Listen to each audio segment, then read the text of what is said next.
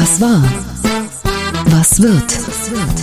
Bosbach und Rach, die Wochentester. Das Interview. Powered bei Redaktionsnetzwerk Deutschland und Kölner Stadtanzeiger. Und hier sind die Wochentester. Wolfgang Bosbach und Christian Rach. Hallo und herzlich willkommen, Christian Rach hier aus Hamburg. Hallo auch von Wolfgang Bosbach aus Bergisch Gladbach. Sie hören eine Interviewfolge der Wochentester mit dem Comedian Atze Schröder. Ein Gespräch über Verantwortung in Deutschland und Humor in ernsten Zeiten. Gleich.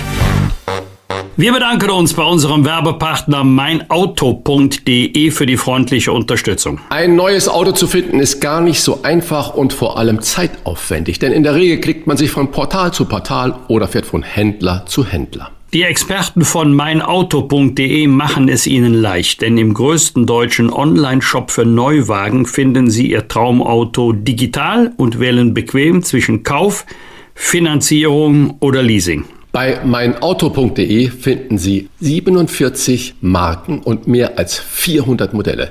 Sie erhalten eine markenunabhängige Beratung mit einem persönlichen Ansprechpartner vor, während und nach der Bestellung. Und auf Wunsch bekommen Sie Ihr neues Auto bequem vor die Haustür geliefert. Alle Marken und Modelle, die neuesten E-Autos samt Versicherung, Wartungspaket und kostenfreier Zulassung und das mit Bestpreisgarantie. Dank der günstigen Preise können auch Sie sich Ihren Wunsch vom echten Traumauto erfüllen. Überzeugen Sie sich selbst auf meinauto.de slash Bosbach und Rach. Autokauf ist Vertrauenssache. Deshalb ist meinauto.de Ihr zentraler Ansprechpartner von der Bestellung über die Auslieferung des Neuwagens bis zur Rückgabe im Fall von Leasing. Alle Infos finden Sie in unseren Show Notes und auf der Internetseite meinauto.de slash Bosbach und Rach. Heute zu Gast bei den Wochentestern Atze Schröder. Der Comedian hat mit Blauäugig seine Autobiografie vorgelegt. Mit den Wochentestern spricht er über seine Sicht auf die Welt durch die blau getönte Alpina Pilotenbrille. Er ist der wohl bekannteste Lockenträger aus Essen-Grei und steht heute seit mehr als 20 Jahren auf der Bühne. Als Comedian bringt er die Menschen zum Lachen, doch dieses Lachen verging ihm, als er im Februar 2020 bei Markus Lanz, der Holocaust-Überlebenden, Eva Schippelsee und ihrer Tochter gegenüber saß. Aus diesem Schlüsselerlebnis wurde seine Autobiografie blauäugig. Herzlich willkommen bei den Wochentestern Atze Schröder. Ja, schönen guten Morgen, Herr Rach, Herr Bosbach. Ich äh, danke für die Einladung. Herr Schröder, Sie beschreiben im Eingangskapitel Ihres Buches sehr eindrucksvoll, wie Sie damals dachten, Lanz wird diese typische PR-Nummer zur Tour. Und dann Richtig. sitzen da noch Lauterbach oder Kubicki. Doch stattdessen saßen dort Eva Schippesi und ihre Tochter Anita und Markus Lanz stellte Fragen zu ihrem Vater. Was geschah in diesem Moment in ihnen oder mit ihnen? Ach, das hat sich schon im Laufe der Sendung aufgebaut, äh, weil ich irgendwann den Gedanken hatte, Jetzt sitzt die Tochter von Eva Seppelschi, die ja eben Holocaust-Überlebende ist und äh, als zwölfjähriges Mädchen Auschwitz überlebt hat, äh, neben mir, dessen Vater bei der Wehrmacht war, sozusagen Opfertochter neben Tätersohn. Und dieser Gedanke, äh, der, der wurde in mir immer größer und immer größer. Und äh, ja, brach sich dann irgendwann Bahn, äh, indem ich dann tatsächlich auch in Tränen ausbrach und ich weiß nicht, ob sich das vielleicht sogar über Jahrzehnte aufgestaut hat, weil ich bin ja nun mal so meines Vaters, der mich nach bestem Wissen und Gewissen erzogen hat. Aber äh, seine Verhaltensmuster waren ja zum Teil eben auch in mir drin. Und ja, ich bin dann zu Eva Seppeschi rübergegangen, habe ihr ihre Hand genommen und gesagt, es tut mir leid. Und das war nicht geplant, das kam aus mir so raus. Und sie hatte ja jeden Grund gehabt, meine Hand gar nicht zu nehmen. Aber sie hat die Hand angenommen und hat dann auch noch gesagt, es bedeutet mir sehr viel. Und ja, das war einer der schönsten und größten Momente in meinem Leben. Wer die Sendung geschaut hat, erlebte damals nicht mehr den Comedian, sondern nur noch den Privatmenschen Atze Schröder, der über seine Familie sprach und über den eigenen Vater der im Krieg ja als 17-jähriger Panzerfahrer Schreckliches verbrochen hatte.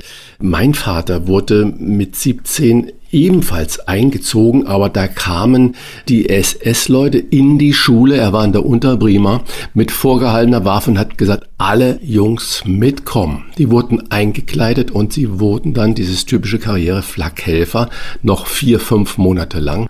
Und das war brutal. Hinterher fünf Jahre Kriegsgefangenschaft. Fünf Jahre Kriegsgefangenschaft Wahnsinn, als 17-Jähriger. Und sie haben geschrieben, dass ihr 17-jähriger Vater als Panzerfahrer Schreckliches verbrochen hat. Was war das denn? Ja, er war zunächst gestartet, äh, war verlegt worden nach Albanien und da tobte schon äh, ein Partisanenkrieg und er wurde erstmal ausgebildet eben in Abwehr von Partisanenangriffen.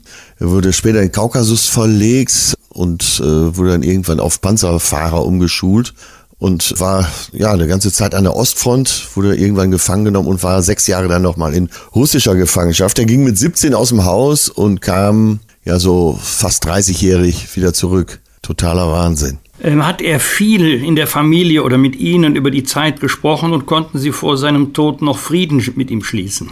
Ich, äh, ich hatte immer ein sehr gutes Verhältnis zu meinem Vater. Äh, wir mussten eigentlich gar keinen Frieden schließen. Er hat mit mir als einzigen in der Familie darüber gesprochen. Ich hatte noch eine Schwester, mit der hat er nicht so viel darüber gesprochen.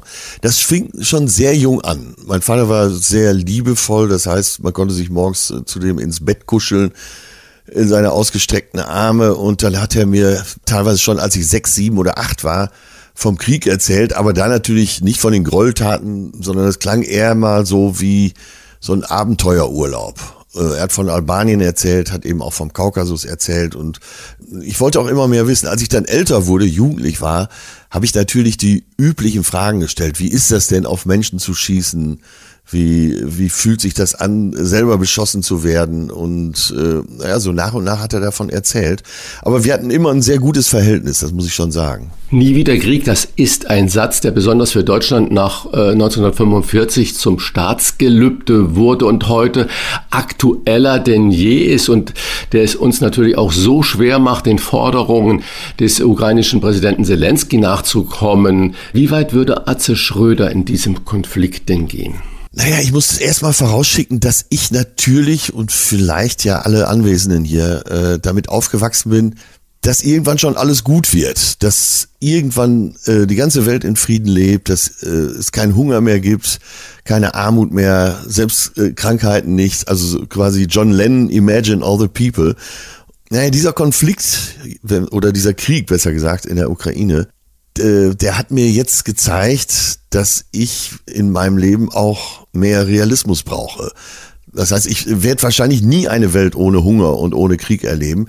Und äh, das heißt, wenn ich jetzt tatsächlich betroffen wäre, ich wäre in der Ukraine, ich würde ja ich hoffe, dass ich mich auch wehren würde und so viel Mut aufbrächte oder vielleicht auch nur ein Teil des Mutes des äh, Präsidenten Zelensky, der ja, glaube ich, auch die Chance hatte zu gehen. Wenn Sie in diesen Tagen Schockbilder aus der Ukraine, aus Butscha sehen, denken auch Sie da, wir Deutschen müssten eigentlich mehr tun, als in Anführungszeichen nur Waffen liefern? Absolut. Äh, gleichzeitig bin ich hin und her gerissen, äh, dass ich auch nicht möchte, dass es weiter eskaliert, aber ähm, ich als normaler Bürger stehe davor und denke mir morgens dies und mittags das und abends schon wieder eine andere Lösung. Aber ich denke tatsächlich, dass wir die Ukrainer noch mehr unterstützen müssten. Das ist natürlich das, was man emotional äh, heute in der Betroffenheit ja. sehr, sehr schnell sagt und äh, die Konsequenzen tragen in der Regel ja immer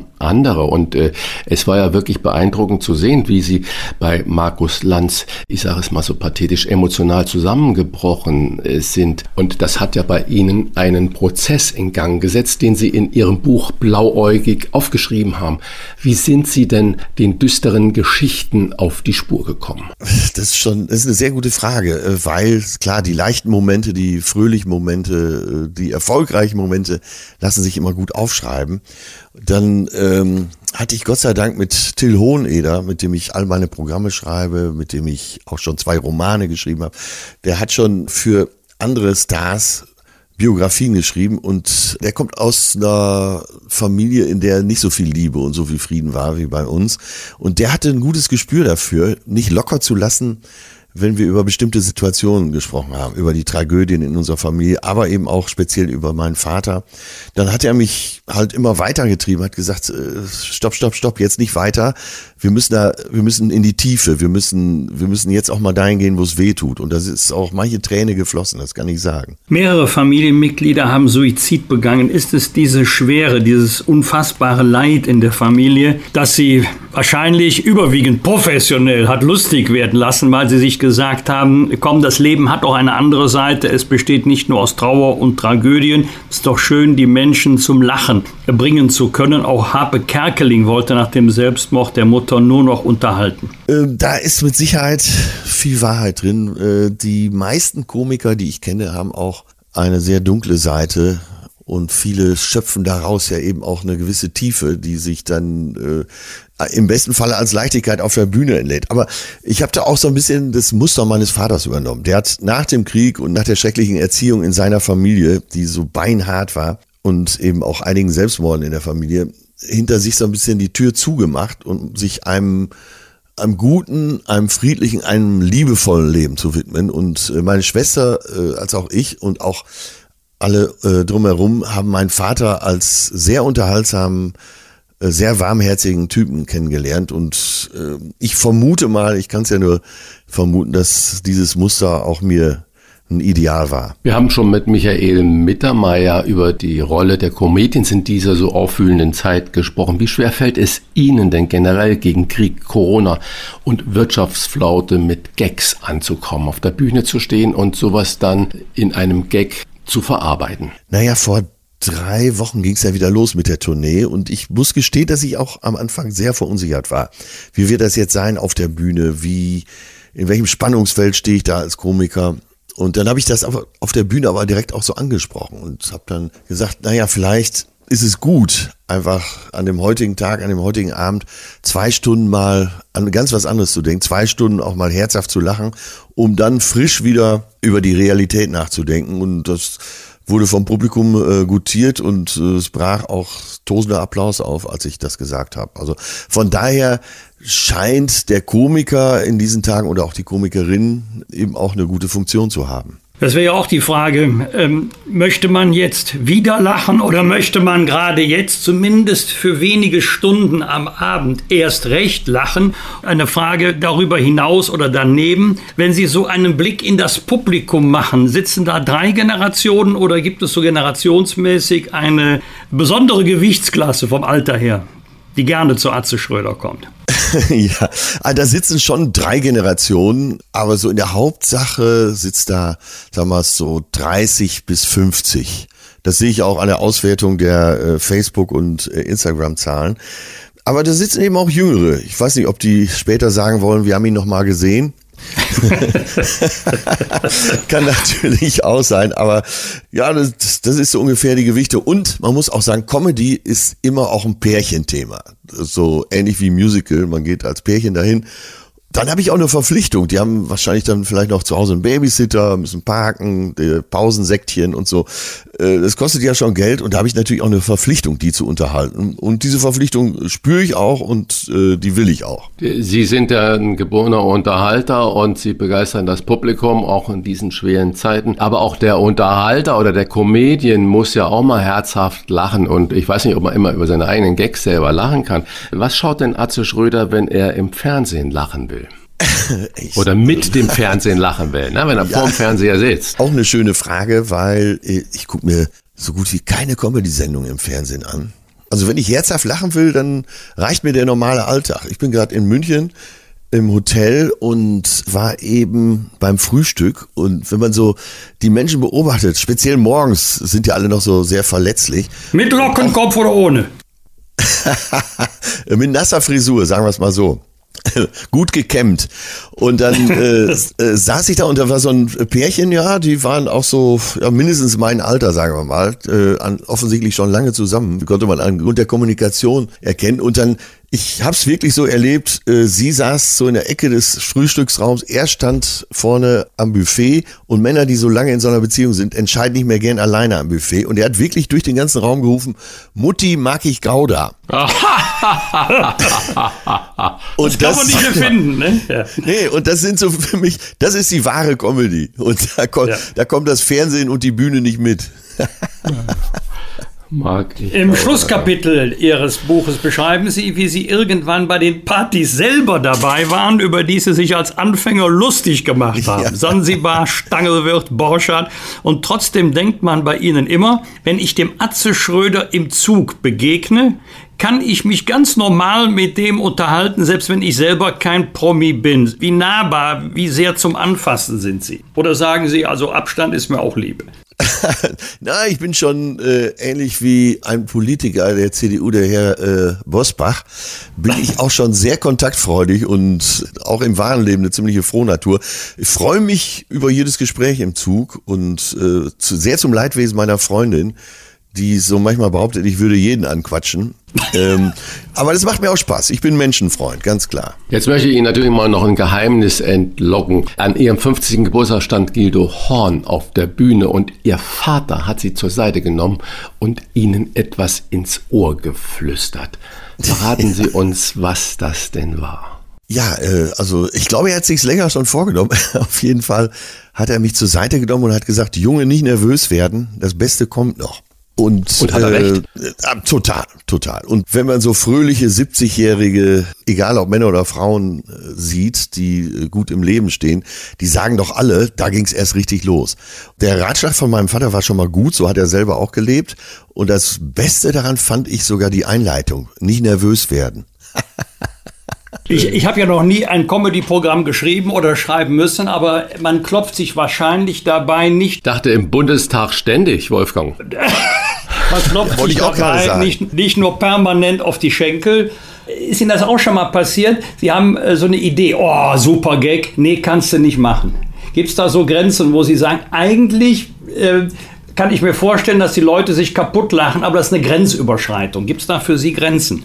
Ja, das gibt's auch. Also ich versuche ja immer frech zu sein, aber nie ätzend. Und äh, dann, das gibt schon, dass man zu zweit schreibt, sich schlapp lacht und sagt, nee, kann man nicht bringen. Ich hatte, ich hatte ein Programm, das hieß richtig Fremdgehen. Und äh, wie üblich saßen viele Pärchen da. Und da habe ich am Anfang des Programms gesagt, so, wir schauen jetzt alle mal unseren Partner an und sagen zu uns selbst, mehr war nicht drin. und den, den Gag fanden wir super. Der kam aber nicht so an. Das war zu viel Realität, glaube ich. Das Beste kommt noch. Das wünschen wir Wochentester Ihnen und empfehlen zur Überbrückung der Wartezeit das Buch Blauäugig, mein Leben als Atze Schröder. Herzlichen Dank für das wunderbare Gespräch. Ja, Herr Rach, Herr Bosbach, Dankeschön für die Einladung. Danke. Äh, hat Ja. Spaß gemacht. gerne. Ja, alles danke, Gute. danke. Bis bald im wahren Leben. Das waren die Wochentester, das Interview mit Unterstützung vom Kölner Stadtanzeiger und dem Redaktionsnetzwerk Deutschland. Wenn Sie Kritik, Lob oder einfach nur eine Anregung für unseren Podcast haben, schreiben Sie uns auf unserer Internet- und auf unserer Facebook-Seite. Fragen gerne per Mail an kontakt@diewochentester.de und wenn Sie uns auf einer der Podcast-Plattformen abonnieren und liken, freuen wir uns ganz besonders. Danke für Ihre Zeit. Die neue reguläre Folge hören Sie am 29. April um 7 Uhr. Was war? Was wird? Wolfgang Bosbach und Christian Rach sind die Wochentester. Ein Maßgenau Podcast. Powered bei Redaktionsnetzwerk Deutschland und Kölner Stadtanzeiger.